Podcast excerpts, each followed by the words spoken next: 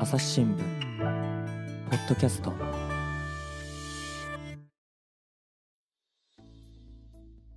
皆さんこんにちは。朝日新聞の木田光です。え今回は、えー、牛尾あずささんデジタル機動報道部からお招きしています。牛尾さん今日はよろしくお願いします。よろしくお願いいたしますえっと、牛尾さんは普段どんなご担当されてるんですか？はい、えー、私はデータジャーナリズムといって、えー、政府や企業とかが公開しているデータ、オープンデータですね、もしくはまあビッグデータみたいなものを分析して、えー、埋もれている社会課題をこう明らかにするような、そういう取材手法を使った部署にいます。うんこういうデータへのご興味っていうのは結構前からあったんですか？そうですね。はい。あの、まあ私、バリバリ文系なんですけども、ただまあ大学時代に統計とか少し勉強したこともあって、はい、あの、そういう スキルが使える、あの、部署かなということで、はい。とても関心がありました。で、今回はどんなテーマでしょうか？はい。えっ、ー、と、朝日新聞が運営していますバーティカルメディアの鏡よ鏡という、まあ、あの、若年女性を対象にしたあのエッセイの投稿サイトになるんですけども、はい、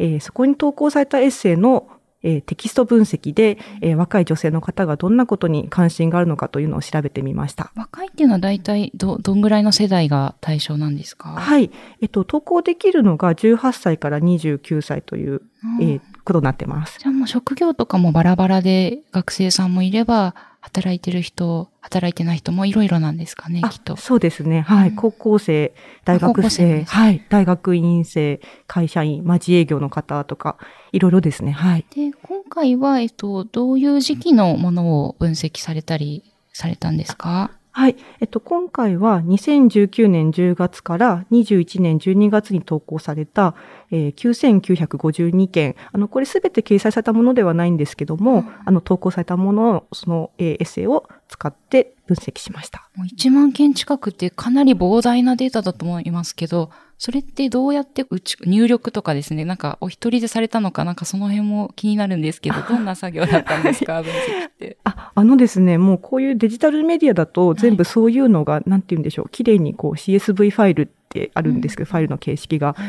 そこにあのもうデータとして全部入っているので、はい、えー、分析としてはすごく難しくなくてですね、あの日本の、日本語の言葉自体がもうそのテキストデータとしてあのすぐ使えるような状態になってました。うん、で、えっ、ー、と、さっき申し上げたその9952件のエッセイっていうのは、はい、大体単語数で言うと1017万単語ぐらいありまして、1017万単語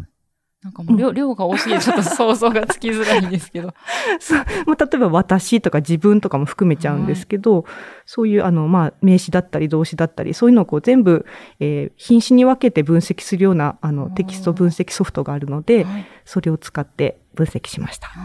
これ、えっと、KH コーダっていうソフトですか？そうですね、はい。はい。えっと、そのソフトにデータをバッと入れれば、もう一瞬で答えが出てくる感じなんですか？そうですね。あの、まあ、一瞬ではないんですけど、結構まあ今回分析の量が多かったので、はい、まあ、ちょっと何分かっていう感じではあるんですけども、はい、まあ、それでも本当に何分か後にはですね、えっ、ー、と、名詞だと、こういう、まあ、た、例えば私が何千、自分が何千みたいな感じの、そういうランキングで見えたりとかですね、はい、品詞ごとに数が数えられるっていうような分析ソフトになります。結果はどうでしたか？はい。まあ、登校時点で高校生、大学生、まあ、もしくはその会社員その他みたいな、まあ、大体ちょっと年代ごとに分けてみて、はい、で、その年代ごとに関心がどういうところにあるのかっていうのが分かるといいなというふうに思って調べてみました。うん、で、例えば高校生だと、あの、化粧っていうえー、単語が多かったりだとか、あとはまあデブとか、あの、ニキビとかそういう割とそのなんて言うんでしょう、あの、まあ外見、自分の見た目みたいなものに関する単語が多かったのが特徴的だったかなというふうに思います。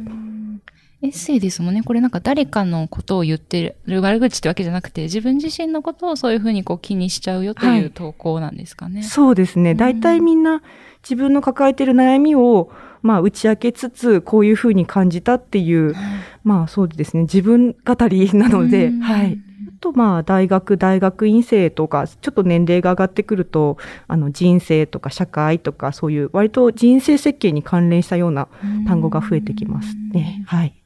で、社会人だと結婚、仕事、子供とか、まあ、だんだんそのキャリアプランとライフあの、イベントを、まあ、どうしていくかなっていうようなことの話が増えてくるような印象がありました。そもそもこのエッセイってなんか特にテーマをそのメディアの側が決めてるんじゃなくて自由投稿なんですかね。あ、そうですね。うんあの、一応、えっ、と、恋愛であったり、キャリアであったりとか、いくつかそのカテゴリーはあるんですけども、ははいい、そのまあカテゴリーに合わせて皆さんが投稿してくるというような形になっています。うんとも多かった言葉っていうのがあるんですよね。あそうですね。はい。これはあのもう全部のあの年代通して多かったのが結婚ですね。もううん1万2236回。出てきてましたなの、で、あの、まあ、これもちろん結婚したいっていうものもあれば、結婚したくないとか、はい結婚なんて嫌だみたいな、あうんの、否定的な文脈のものも含めているので、まあ、否定的であれ、肯定的であれ、すごく関心が高いんだなっていうことが分かりましたう。ん分析される前はこれは予想してましたか？いや、予想してなかったです。はい。はもう少しなんて言うんだろうな。あの、高校生で出てきたみたいな、あの、まあ、化粧デブじゃないですけい。ど、はいあの、もうちょっと自分の容姿とか、そのうん、コンプレックスにまつわるものが多いのかなって思ったんですけど、はい。うん。まあ、結果的にはもう少し、なんだろう、人生に関わるものとかの方が多かったという印象でした。で、ちょっとそもそもになっちゃうんですけども、はい。えっと、こういった分析をしようと思ったなんかきっかけっていうのは、どういったものがあったんですか？はい。あの、これ今回、あの、分析したのが、はい。えっ、と、7月に行われた参議院議員選挙に合わせた、えー企画だったんですけども、はい。で、あの、まあ、よく、えっ、と、日常的に政治の報道ってされてますけども、うんなんとなく政治ってちょっと自分よりもこう遠い存在というか、なんかこう関係ないなって思われちゃいがちかなと、まあ自分も、あの、なこういう仕事をしなかったらそういうふうに思ってたかなというのは、うんあの、日々感じているので、なんかそういうことではなくって、あの、もう少しその、決して遠い存在じゃなくって、実はその日常生活で感じるモヤモヤってこものが、まあそもそもそれが政治の原点なんだよっていうことを、あの、データも交えて何らか、あの、伝えられないかなと試行錯誤したのが今回の、あの、エッセイのテキスト分析でした。うんこういう、今回の、えっと、分析の前にも、えっと、データっていうのを、あの、扱ってこられたんですよね。はい。あの、えっ、と、今年の3月ですね、はい国際女性デーって、あの、あるんですけども、あの、その時にも、えー各都道府県ごとに政治、経済、教育などの項目における、あの、男女格差、ジェンダーギャップですね。それを指数化して、あの、女性の現在地を見える化するという企画をやりました。いかがでしたか？これ、あの、都道府県ごとにやっぱり差もありそうだなっていう、あの、せ政治も違いますしね、状況とかも。そうですね。あの、やっぱり東京とかは、あの、女性の議員の数も多いんですけども、はいまあ、地方に行けば行くほど、あの、数が少なかったりですとか、うんあと意外だったのが、あの、女性の県知事なのにもかかわらず、あの、女性の議員が少なかったりですとか、あとはその県庁の女性の職員、あ、職員じゃないかな、部長級とか、その幹部の数が少ないという県があって、なかなかそのトップが変わっても、あの、下からは変わっていかないというか、やっぱぼあの下から変えていかないと全て変わらないんだなというのは感じたようなはい結果になってました。。なんかあの、世界の中で日本がないっていう報道は結構ありますけど、はい。こういうふうに都道府県ごとに、こう、つぶさに数値で見ていくと、いろいろまた見えることも違いますよね。そうですね。あの、きっかけはそのジェンダーギャップの指数が、あの、毎年日本が例えば120何位でしたとか、そういう結果って出てると思うんですけども、あれを都道府県ごとにやったらどうなるのかなって思ったのがきっかけで、あの、やった調査でした。で、まあ、あの、結局ランキングみたいな形にはしていないんですけども、でもやっぱり、あの、都道府県ごとにというか、地方ごとにかなりこう、カカラーが違うというか、まあ、もともと例えば強い産業とかにもよって、その、女性がじゃあどういう労働力として組み込まれてきたのかとか、いろいろそういう社会的な背景も含めて、まあ、今のそういう男女格格差につながっているというか、あの、簡単にはこう、何か一つを直せば簡単に治るというような問題じゃなくって、よりも本当社会の構造的な問題ということがよくわかる調査結果になってたと思います。今回分析されたのは、こう、エッセイということで、私がどう思ったかっていうことがすごくつぶさに書かれていますけど、はい。それとこう、社会とか、それと政治って、なかなかこう、先ほども結びつけて考えるのが難しいとおっしゃってましたけど、はい。えっと、どんなふうにそれはつなげていかれたんですか？そうですね。例えば、あの、今回その、えっ、と、テキストの分析もしたんですけども、はいそれをきっかけに、あの、えーこういう単語を使った人に、まあ、実際会いに行きましょうということで、エッセイの筆者の方にも、あの、大体10人ほどなんですけども、うんお話を聞きに伺いました。で、その中で、例えば、あの、えっ、と、東大、東京大学ですね。はい東京大学を、あの、出身、あの、卒業したんだけども、その東京大学に在学中の時に、あなたの大学どこですかって聞かれるたびにすごくこう恐怖心があって、まあ、なぜかっていうと、わあ、すごいねって言われるんだけど、そのすごいねっていう言葉の裏を読んでしまうというか、なんかあなたは他の女子大生とは違うねって言われているような、こう一歩線を引かれているようなあの気がしてしまって、こうん。う逆学歴差別みたいな コンプレックスを感じてしまったというあのエッセイを書いた女性にもお話を伺いました。あの、で、彼女が言ってたのがすごく象徴的だなと私は思ってまして、最初彼女はそれのコンプレックスっていうのはすごくこう個人的な問題だったというふうに思ったそうなんです。なんですけども、まあ、あの、いろいろ、こう、あの、本人もデンマークに留学したりとか、経験を経るうちに、いや、これは社会の構造上の問題なんじゃないかっていうふうに思うようになったと言ってました。で、まあ、くしくもその彼女が入学した後に、あの、東京大学の上野千鶴子そうですね。上野千鶴子先生が、あの、入学式の挨拶で、まさにそのことをおっしゃっていて、うん。で、まあ彼女もそこでこう、やっぱりそうだったんだみたいなこう答え合わせじゃないですけども、思ったと言っていて、なので、実は自分がこう感じるコンプレックスとか、日々のモヤモヤみたいなものって、全く個人一人の問題じゃないんじゃないかなっていうふうに、はい、思ったという感じですね。はい。この記事でも、あの、引用されてましたけど、はい。あの、上野さんがその女子の、あ、女性の価値と成績の良さの間にはねじれがある。で、女子は子供の時から可愛いことを期待されます。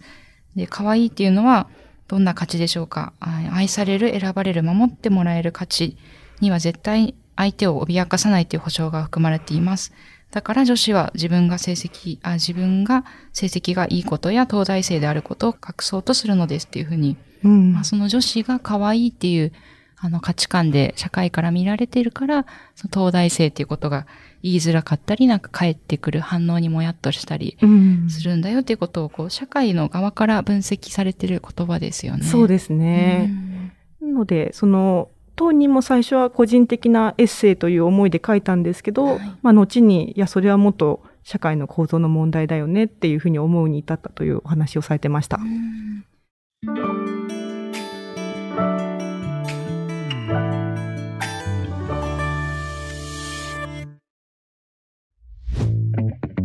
メディアトークパーソナリティの真田亮です。SDGs シンプルに話そうをお聞きの皆さん、朝日新聞ポッドキャストには他にも番組があるって知っていますか？メディアトークは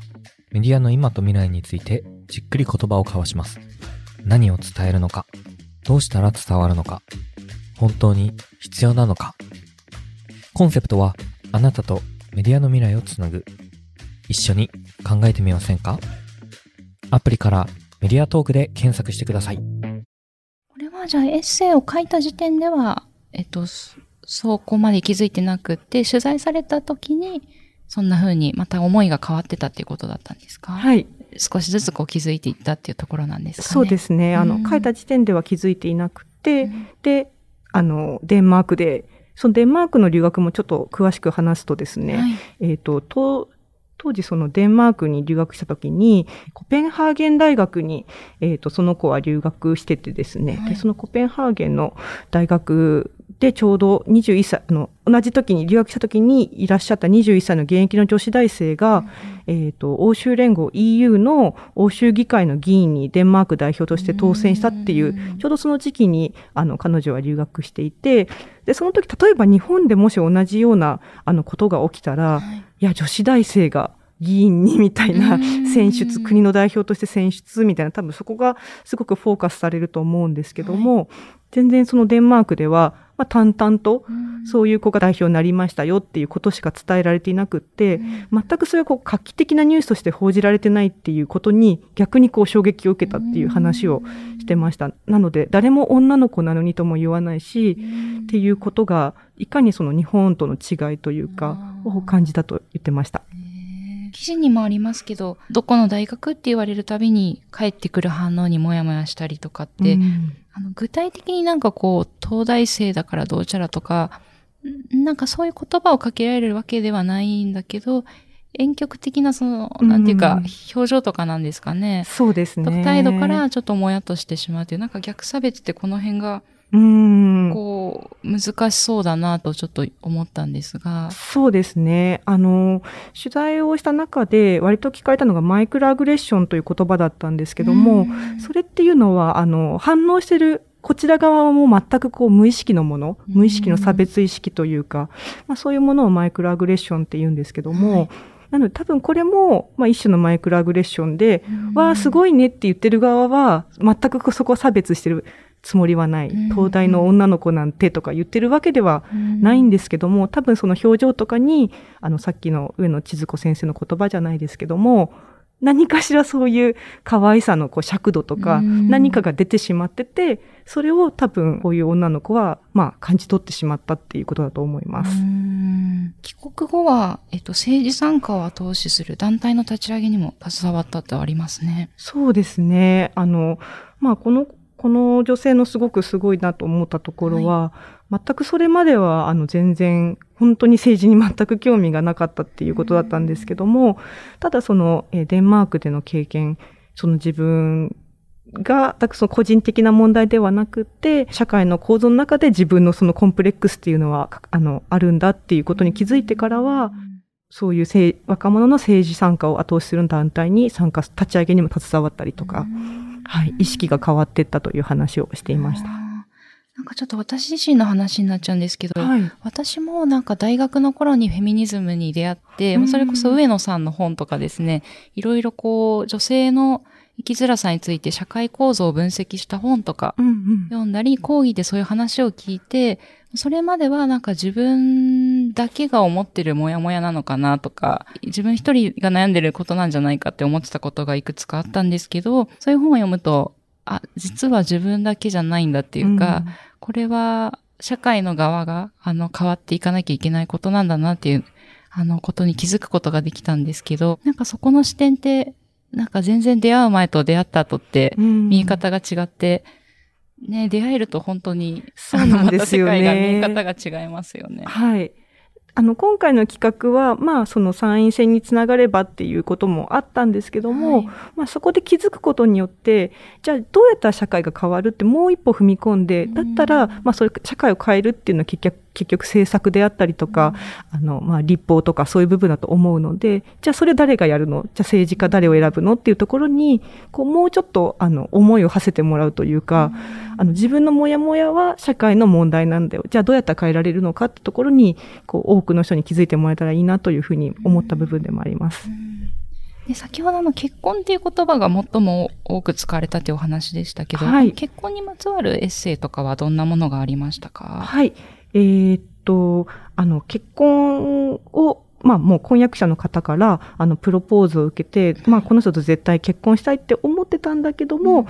いや、待ってよ、みたいな。結婚するってことは自分の名字変わるなと気づいて、まあ、プロポーズからその結婚式をするまで1年間ずっとそういう具体的な話は、あの、はぐらかし続けて、結局は夫婦別姓といいますか、事実婚を選んだという女性の、えー取材もしました。もうこれ付き合って8年、婚約から2年で、あ結構長い交際だったんですね。そうですね。うんで、あの、もうその人と結婚したいっていう気持ちは全く、あの、なんていうか疑いがなかったんですけど、はい。ただその方っていうのが、あの、助産師さんをやってて、まあ、その助産師さんやる前にも、あの、大学とか大学院でずっと論文を書いてた方だったので、まあ、その論文の名前が自分の名前と変わってしまうっていうのがまず一番嫌だ嫌だったというお話しされてました。あとはなんかそのプロポーズを受ける前から、あの結婚しても夫の付属物みたいな、あのものにはなりたくなくて、はい自分は自分のキャリアを積みたいというふうに、あの常々思ってたっていう話もしていました。えー名字を変えたくないといえば彼氏に嫌われてしまうんではないかっていう一説ありますけど、はい。なんかわかかるかもなというかですね、うん難しいところですよね。こうパートナーとどういうふうにこういう問題を喋っていくかということを。そうですね。まあ、あの、私もすごく個人的な話をすると、私自身、あの、ずっと選択的夫婦別姓を待っている身です。で、あの、まあ、結婚はして、結婚式も挙げて結婚はしているんですけども、この書いた当事者の方と同じで、あの、事実婚の状態を選んでます。で、まあ、私も本当にここは一番うなずいた部分なんですけども、まあ、あの、この話って多分普通のカップルはしないというか、あの、基本的には多分、あの、妻側が名字を変えるのが当然と思っているので、こういう話にならない。あの、自分の名字を変えたくないんだけどとか、じゃあどっちの名字にするとか、あの、まあ、そもそも席を入れるというか、あの、ルーみたいな話には多分ならないと思うんですよね。それを、あえて持ち出す怖さってすごくって、はい。なんかもうそもそもじゃあそしたら結婚するのやめようかってなっちゃうとか、どうなるんだろうなっていうのは、す すごくよくわかるなと思った部分でした。もしお話できたら、あの、牛尾さんはどんなタイミングで何か言い出したとか、はい。ありますか？私はですね、もう完全に結婚式とかの日取りも決まってたと思います。で、あ、ごめんなさい、ちょっと記憶が曖昧だな。でも、はい。私自身も変えるのが当たり前だと思ってました。なんですけど、なんか、だんだんこう、結婚というものが、に現実味が 出てきたときに、ん？待てよと思って、自分の名字が変わるっていうの、まあ、あの、うちの会社って、まあ、いわゆる通称を使ってる方がすごく多くって、はい。結婚後も、あの、旧姓で普通に記事を書き続けてるっていうのが、うん。まあ、一般的ではあるので、まあ、そこに対する、こう、違和感っていうのはそこまでなかったんですけど、はい。とは言っても、やっぱりなんか自分が自分で亡くなるって、まあよくありきたりかもしれないですけど、言われる言葉かもしれないんですけど、ここはすごく感じて、多分今の夫からするとすごく唐突だったと思います。そんなことを思ってたのかってきっと 思ったなんだと思います。あでもこの方の場合は、うんあの、お話しされたんですよね。そうですね。あの、この方がまあそもそも研究者だということもあるんですけど、はいすごくあの、なんていうか伝え方があの論理的だなと思ったのが、うん全部自分が変えなきゃいけないものを一覧表にしてまとめたっておっしゃってました。まあその現物を見せてもらったんですけども、だいたい10項目、10項目ちょいぐらいですかね。あの、パスポートとか、この方の場合は看護師とか助産師の国家資格だったりとか、うん住民票だったりとか、あの、まあ、こんなにいろんなものを私は改正すると変えなきゃいけないんだよっていうのを一覧表に、本当に綺麗に A4 にまとめてましたう。んでも本当いっぱい、なかなか一つ一つの手続き大変ですよね。そうですよね。うん、まあ本当に資格とかをお持ちの方は、まあ名字を変えてしまうと自分のその元々の名前で取ったこうプロフェッショナルとしての資格だったはずなのに、なんか確かに自分じゃなくなるみたいな思いがより強いのかなというような気がしましたね。で、あの、お二人でちょっと泣かれたエピソードも書かれてましたけども。はい、そうですね。いや、まさに、ううちは泣いたかどうかちょっと記憶がないんですけども、ただ、あの、この、この気持ちというか、このシーンも本当によくわかるなと思って、あの、どっちかがどっちかを変えたいとか、どっちかがどっちかに合わせさせたいみたいなうん思いってないんですよね。ただ、各々が自分の名字をこう貫きたいというか使い続けたいだけなのに、で、まあ一緒にいたいっていう思いだけなのになぜそれが、そんな単純な、あの、気持ちがなぜ通らないのかっていうことだと思うんですよね。うん。朝日新聞、ポッドキャスト。お話はつきませんが、続きは次回にお届けします。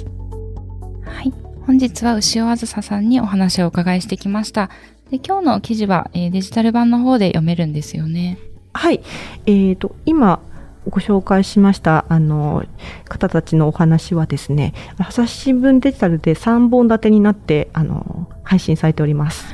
ではこの番組のえー概要欄にも URL を貼っておこうと思いますので、えーぜひお読みいただけたら嬉しいです。本日はありがとうございました。どうもありがとうございました。リスナーの皆様番組を最後まで聞いてくださりありがとうございました。今後も朝日新聞ポッドキャスト番組を続けるためお力添えいただけると幸いです。ご使用のアプリから番組のフォロー、レビューをお願いします。今回の SDGs シンプルに話そうシリーズのほか、メディアトーク、ニュースの現場からといった番組も配信中です。また概要欄にありますお便りフォームからご意見やご質問もお待ちしています。ツイッターメールでお寄せいただくのも大変励みになりますので、よろしくお願いします。朝日新聞ポッドキャスト、朝日新聞の木田光がお届けしました。それではまたお会いしましょう。